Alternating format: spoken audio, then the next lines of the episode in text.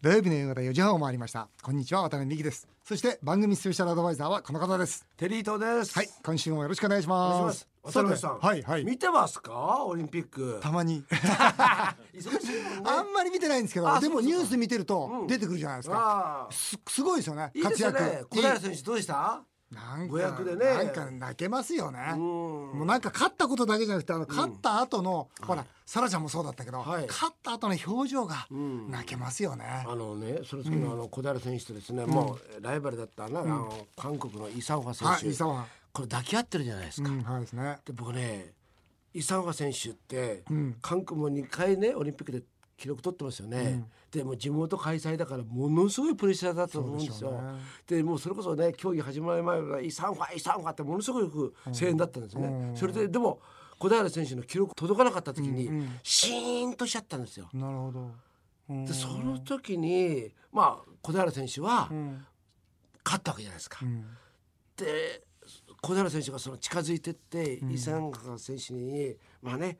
韓国語でんチャレストって、まあ、よくやったっていう意味らしいんですけども、うんうんそれを言ってですね、二2人で、まあ、日本の国旗韓国の国旗を2人が包んで、ん場内を回った瞬間に、観客の皆さんも我に返って、んあ自分たちは黙ってちゃいけないんだとうんいうことで、イ・サンガイ・サンガってこの言い出したんですよ。なるほどねものすごい感動的だったんですけどね。うんあとこの小平さんってこうはいやって見ると23歳でオリンピックで12位でしょ、はいで27歳でまた5位なんですよ、うん普通もうこれでピークでしょ、でそこからまた今度はオランダにゼロからその再スタートをして4年間頑張って31歳で金メダルだもんねそうなんでだすかよねら夢ってやっぱり諦めなければ叶うなねえこれね、渡辺さんいつも言ってることですよね、うん本当にそうですよ普ね通だったら27歳でここでやめるね、ねうん、もう無理だなと思うねえでもあの会見の後にもそれこそ、まあ、自分のこともそうなんですけどもまあ伊佐川さんのことを韓国語で喋るんですよ、そこのやっぱ彼女のこのなんか頂点に達しておきながら相手を称えるという凄さこれすごいですよねこういう考え方やっぱりあれだね努力した人ってのは謙虚になるね、あー本当そうですねてるさん謙虚でいこうねいいやままだ結果出してないからな羽生選手はどうでした羽生選手良かったんじゃないですか、もうみ右足痛かったんでしょ痛かったってあそうですねそれを克服してね僕はあれ見てて、あやっぱり人間っていうのはこういう苦労とか、ね困難っていうのは絶対必要なんだな、だからもう一段もう二段強くなったじゃないですか、やっぱり人間というのは本当に困難っていうものをねあえてそう受け入れて前に進んでいかなきゃいけないなと思いますね。僕はね羽生選手から学んだことはね、まあもちろん感動したとかね、ありがとうってことだってあると思うんですけども、管理能力うん危機管理能力ってことを教わったんですよ、んそれは何かっていうと彼はショートの時は僕は満点だったと思うんですけども、あのフリーになった時、まあ、4分半ってすごい長い時間、はいあれだけど体力も肉体的な部分もなかったような気がするんだね、形が崩れた時にどう立て直すかのことをその練習はすごくしたと思うんですよ、オリンピックって多分100の力って出せないじゃないですか、そういう、ね、大きな舞台だしだ,、うんからやっぱりそうは言っても積み重ねて積み重ねて積み重ねた努力が、そこでやっぱり最後は実力として出るんでしょうね。すごいですよねうんだからやっぱ一つ一つの演技ね、まあ、ニュース越しですけど感動してますよ、 ちょっと。まあそうだよね全部は見れるわけじゃないですからうんねなかなかね、うんあの見れないからねよか。ったででも、すけどねうんよかったと思います。えーさて、CM の後は今週はたっぷり、えーメールスペシャルです。あそうですかそうなんです。たくさん来てますのでわかりました、ぜひお楽しみになさってください。さて、テリーさん、はいえーこんなメールを多くいただくようになりました。何ですかどういうメールかというとですね、はい例えば世田谷の恵子さん、うん57歳、はいお二人になり毎週楽しそうで私も2回メールしましたが読まれません と私は若い頃ピンクレディーのミーに似ていると言われるお可愛いじゃないですか恵子さんでミーなんだよね、うんあまあどうでもいいんだけどあそういうことミかーに似ていると言われケイちゃんなんだけそどうミーちそゃんなんうだそれなりにちやされていたと、しかしなんか二人に振られたような気になりますということだよね、あーラジオネームわっしょい和田さん渡辺さんとテリーさんのコンビが大好きで毎週聞いてますありがとうございます、何回かメールもしました けれど私のメールよりも明らかにどうでもいい内容のメー ル面白い明らかにどうでもいい内容のメールが読まれて私のが紹介されないともうがっかりですとああなるほあどー社長からも来てます経営相談送りましたと、うんしかし読んでもらえるかなと思って期待してたらですよ、女子大生と合コンがしたいと2人が盛り上がって そこで番組は終わってしまいますなるほどどうどういうことでしょうこれいやいやまずいですね、うんちょっと真面目に答えていかないと、はいはいじゃあこのヒゲ社長からのですね、ええ経営相談読みます、えー渡辺さん11年でやっと社員100人のお会社になりましたと、ね、素晴らしいですね、えー実は職場恋愛が増えてきました結婚までしてくれればいいのですが別れると職場の空気が悪くなったり、すうーん最悪はどちらかが退職してしまいますあなるほどえな、ー渡辺さんは会社が大きくなる過程で職場恋愛について経営者として何か意識をされていましたかとテリーさんは職場恋愛したことありますかということでテリーさん職場恋愛職場恋愛はあり僕ます社長なんで、はいあの社員を昔よく口説いてましたけどね 社長は社長社員口説くんですか口説いてんですよあそれは一つの社長の鏡だないいいでしょあんまり聞いたことないもん聞いたことない 聞いたことないでもあれじゃあその渡辺さんとかもこれどうですかこいやれいや社内恋愛っていうのあはのね僕はいい会社っていうのは社内恋愛が多いと思う、なるほ二つ理由があって、んいい男といい女が集まってるからいい会社になるんですよなるほどうんそれともう一つは忙しいんですよ、だからそ 外見てる暇がないんですよ、うんだからね本当多かったですね多かったって今も多いですねだからルールで決めたんです、はあ僕はあの社内法にね、あのメッセージを書いて社内恋愛っていうそのメッセージ書いたんです、ルールは何かと、ねどんどんしろと、どんどんしていいけども、不倫はダメだと僕不倫したいんですよそうそうそう不倫ダメでそすうか不倫不倫はダあメれはどうですかその気まずくなってね、ここに書いてある、ほらいみんながねほら付き合って、うん多分ね、仕事できるじゃないですかできる例えば仕事できる男が、うんやっぱりそのね女性が好きになっていくわけで、うんうんで実際に付き合ってみると今度あれはちょっと待ってよ、仕事はできるけど家庭的じゃないわね、これ逆にね家に帰ってこないっつって別れる可能性もあるわけじゃない、あるあるそうすると気まずくなっちゃうことだって当然ありますよね。まず結婚したら職場は変えた方がいいよね職場っていうかその部署はあこれは、であとね離婚もねやっぱ多いんだよね、ああなるほど。うん、だからそれは辛いよねあー僕も随分仲人でやったんだけど離婚が多いからもうやめたっつって、 うんもうでもねしょうがないよね、まあこればっかりはうね、ん、だから離婚結婚してくれればいい、うんということでひげ社長さんそうですぜひその社内のルールをいいと思います作っていただきたいと思います。えーさて、えー、ピョンチャンオリンピックのおメールがいくつかこれ来てますね、あのテリーさんがあのラジオネームのあーちゃんですね、えーテリーさんがそのピョンチャンオリンピックの開会式すごく良かったという良かったふでうすにね褒めていたと、はいね、やっぱり演出家のテリーさんがそう言うならそうなんだ なと あどういうどういう主体性のなさなんですまかあ、すごくね力が入ってなくてでもすごく優秀ですねよ。かったですね、うん、演出力あの感覚がありますね。以前そのテリーさんが東京オリンピックの開会式では、その鉄腕アトムを飛ばしたらどうだとかね、うん言われてたんですが今回このピョンチャンオリンピック受けてテリーさんの演出プランなんかありますかということのいやいや今のところないですね。今んとこないないっていうの演は出家としていやあのね、鉄腕アトムみたいな新しい産業っていうかね、ん日本のハイテクを見せるのもいいけども、うんうんそういうところをね韓国って見せなかったですよ。あそうですねそこがすごかったな。歴史とかねそうそういだうから伝統とかそういうところうんに、逆に日本人って日本の歴史あんまり知らないじゃないですか、うん知らない日本人は外国の人に見せようっていうこともあるかもしれないけど、うん日本人のために見せるっていう、日本人が誇りに思うよううんな開会式を作ったそ方がれいいねあそうかさすが演出家テリーさん、そうだよね、うん日本人が日本を誇りに思えるようなそうわかるわかるまず自分からそう、ねトイレとか厨房をきれいにしてないと、なんかダメでしょだからやっぱり日本人やっぱり日本人をもっと知る、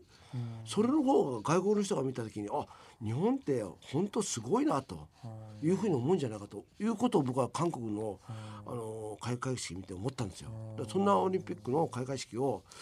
やるにはどうしたらいいかっていうのは少しやっぱりね、まあ、もし考えるんだったら少し考えてからまたいずれこの番組の中で紹介したいと思います。まだお願いいたします、はいえーラジオネームのスペース鈴木さんアメリカの民間企業が宇宙ロケットを飛ばして、えーニュースになっていますが、えー渡辺さんとテリーさんは宇宙に行ってみたいですかと早ければ民間宇宙旅行が再来年にも実現するそうです私もお金があったら絶対行きたいですということでテリーさん宇宙行きたいですか嫌ですね。嫌ですか嫌ですね。なんでなんで嫌なんですかなんか耳痛くなりそうじゃないですか。まあそれはそうですよこの前沖縄行ってうん帰りなんか耳痛かったんですよ。飛行機乗って、うん、ああー俺その時にあ俺絶対宇宙見たら無理だなと思って向いてないでしょうね向いてないですよねでもそんな高くないんですよね調べたらね1000万ぐらいうん、大体あのなんか気球で上にずーっと行くのが750万で、で2時間それつまんないじゃないですかでも一応宇宙見れるんですってああそで2時間で100キロ、上の100キロまで行って、でまあ何のことはない宇宙にいるのは4分間だけ、んこれで2500万う2500万どうしますいやいや行かないですよ別に俺行かない俺車買いますよ2500万あったらあそう4分だからね4分4分で2500万これいずれでもあと30年ぐらいしたら、 50万ぐらいなんですかね100万ぐらいね50万円なんないかもしれないけど、うんまあ結構安くなるでしょうねえ、うん1000万ぐらい100万ぐらいになるかもわかんじなゃいあ待ってましょうかそれまで、うんねえ行きたいですか僕ちょっと行ってみたいあ行ったただ怖いよね、それ今言った4分間でう地球が丸いってわかるんですかん、わかりますよ100キロ上まで行くんだから地球を見るんですよだから見えんのあのなんか見れんの見れますスター・よウォーズみたいに見れんのスター・ウォーズみたいっいてやななんんかかバーってなんかわかんない地球が丸まで行くんですか丸々が来るかって切れるのかなうんで一応100キロですからねおー4分間ですけおどーいいわかりませんけど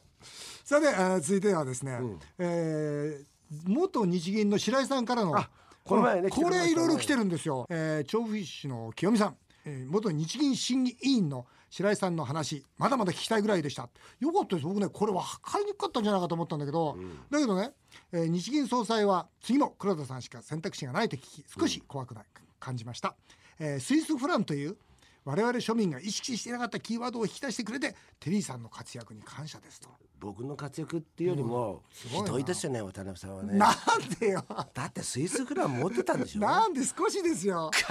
まあ一応サブで置いたんですちょっと待ってくださいサブってことはさ、ほ本命があるんでしょ本名命はは、名はドルですよドルめドルドはルですよドルのやっぱり MMF ですよ基本はまあ普通ただドルだけ置いといてもしょうがないから、まあ MMF で、まああのこのねラジオ聞いてる方で、はい MMF が分かんない方もいると思うんですよあーこれドルと、ドルの MMF の違いって教えてくださいいやいやど債券ですから MMF っていうのは、うんですから普通にまあ国債を買うのと同じですよ日本で言うならば。まあ、MMF の場合には、その安安全度っていうんですか、うん高いはあ日本の国債よりも高いと思いあます、ねそうなんだはい、ということは、あのなんか年利金利がつくってことですかもちろんですスイスフランを、スイスフランはスイスそのまスイスフランのまま持ってればいいんじゃないですかスイスフランもこの MMF があるんですか MMF はね、同じ MMF っていう名前じゃないですけどじやゃっぱないあけりどますよ、まあ国債みたいなやっぱ国債みたいなものありまあすそうなんだでもスイスフランの場合には僕はそのままスイスフラン現金で持ってていいと思いますねうんで何言ってんだかさ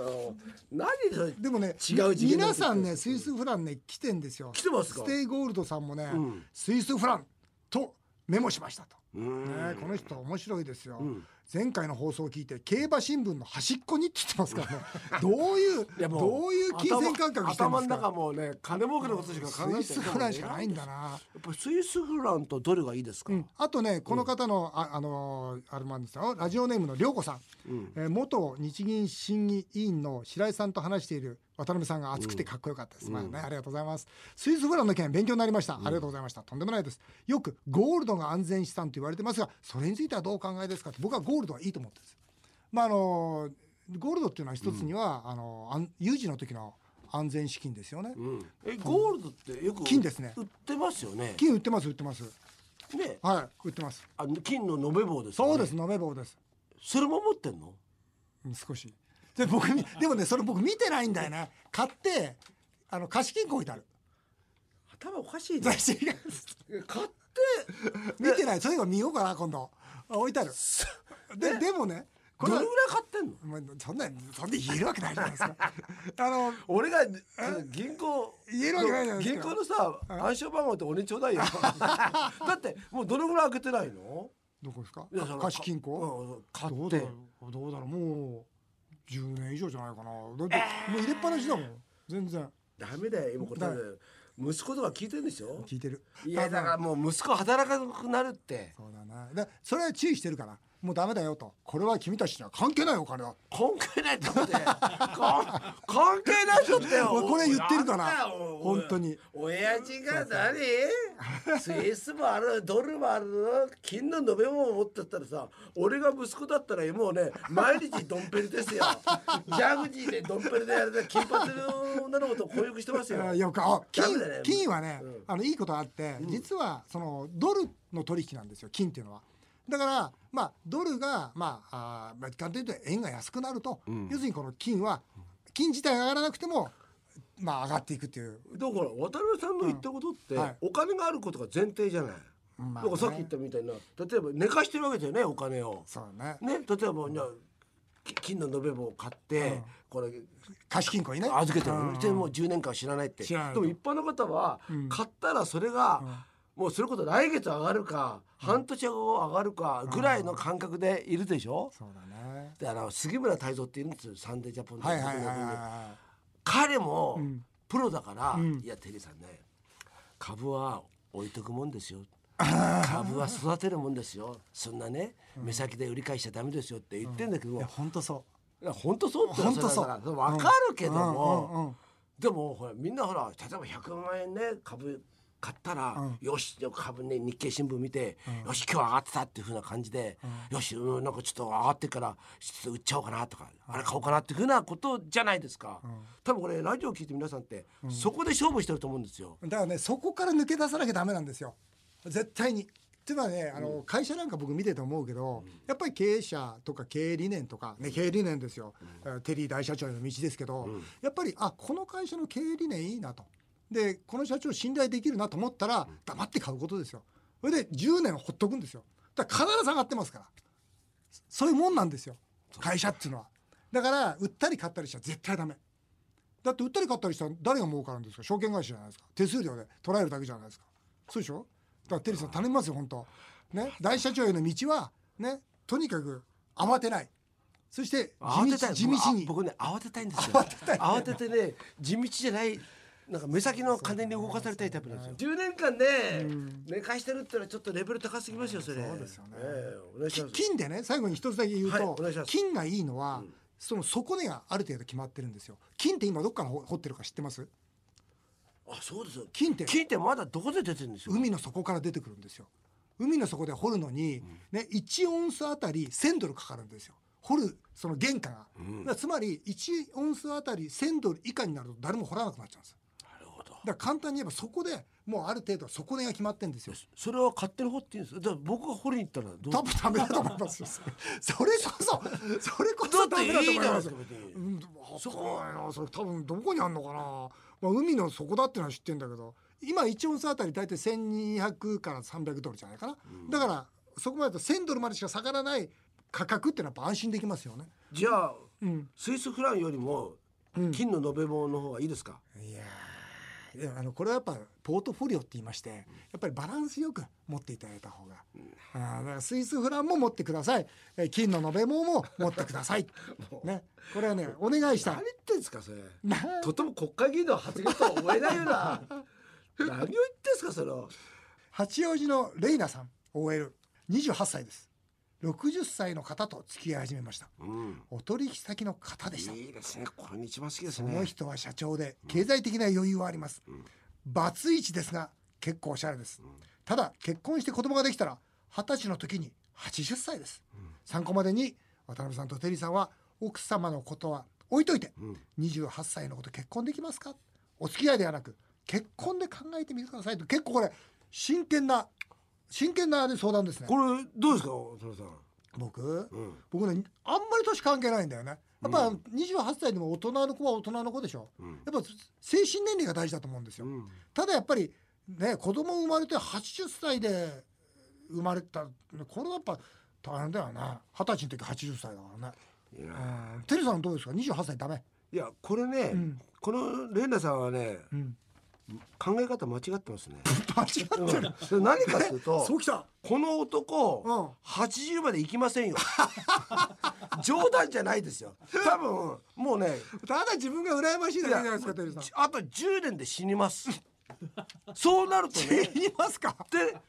考えてみたら死にました38歳でレイナさんはう金持ちの未亡人になるんですよよそういうストーリーそうですよああ金持ち未亡人だからあとはもう好き放題していいんですうわっていうことは、うんこの結果はありですねあれですよそして金も金持ちで未亡人だから今度はう若い男と結婚すればいいんですよおこれなんでこんなねうん60のお親父のこと考えてんだよだからなる絶ほど対にとっとと死んでもらってあと10 年で38金持ち未亡人ーうわそうですいやよねこれはでも実はうん男の方がそれを言わなくちゃなんで10年で死ぬよっていや言おわないよそんなこと言うんですうよん言うのだって28の人で結婚してもらえるってことは男としてはありがたいことは32も下ですあよそりゃそうですよねだったらもうね俺のことはどうでもいいから俺はとりあえずお前といい思いをするんだからこれから十何年うん俺が死んだらとっとと若い男と結婚しろよ金あげるからってかっこいいこんなの常識ですよかっねこいいねこの60歳のその社社長さんと、んちょっと一回話さなきゃいけないですよこれ、いやそうでですよもうねでも男はやっぱりそのぐらいの力がないとやっぱりいやーとっとだって渡辺さんがもしね、ん奥さんといなくなって若い女んともしなったら、うんそれ言うでしょ言う決まってんじゃないですか、ねえ貸金庫の番号まで教えます貸金庫の件を鍵渡しますそのよ前に僕にくださ いくださいよでもそうだよね そりゃそうだそわりゃそうですよそりゃそうだわだって自分はさ32歳も下なんだからととっととね10年で死ぬわけじゃないもうもう死んだことになりましたねなりましただから死んだらあとはお前ね好きに人生生きれよってあ一緒に墓なんか入ってもらわなくたって結構だったいいなあいいな俺俺本当にそう思いますよいいなあ死ぬことを大切にあ大層だと思わないんですよ俺でもこうテリーさんの話ってのは人生相談になりますよこれいやいや勉強になりますよいやいやこの至近距離で勉強になる から多分リスナーの方本当勉強してると思いますいやいよやそう思いますよそうか死ぬのかそう来ると思わなかった、えーということで、えーそろそろお時間です、えーメールスペシャルもいいもんです、えーテリーさんこういうテーマのメールも待ってるよっていうのがあったらぜひ一言どうぞあの女性に ね女性問題のメールよろしくお願いしますということでテリーさんから女性問題をおー書いてくださいということでお待ちしております、えーこれからもたくさんのメールをお待ちしたいと思いますあっという間にお時間になりましたテリーとさんまた来週もよろしくお願いします、日本放送渡辺美希5年後の夢を語ろうこの番組では渡辺美希さんそして番組スペシャルアドバイザーのテリー伊藤さんへのメールをお待ちしています政治経済に対するご意見ご質問から人生相談経営相談時には恋愛相談まで50代の渡辺美希さんや60代のテリー伊藤さんと同世代の方からの世間話をお待ちしています特に番組ではテリー伊藤大社長への道と題して社長もしくは社長を目指す方からのメールを大募集しています電話相談希望という方は携帯電話の番号もぜひ添えてくださいメールアドレスはアルファベットで夢数字で5夢5アットマーク 1242.com 夢5アットマーク 1242.com までどんどん送ってください。お送りしてきました日本放送渡辺美希5年後の夢を語ろう、えー今日はあメールスペシャルでした、えー実はですね本当にまだまだ読めないメールがたくさんありまして本当に申し訳ないと思っておりますただですね全部あのしっかりと読ませていただいて実はあのお答えの準備もしておりますリスナーの皆様にはえーモテ方とか儲け方何でも結構であります、えーメールを楽しみにしておりますそれではまた来週のこのお時間にお会いしましょうお相手は渡辺美希でした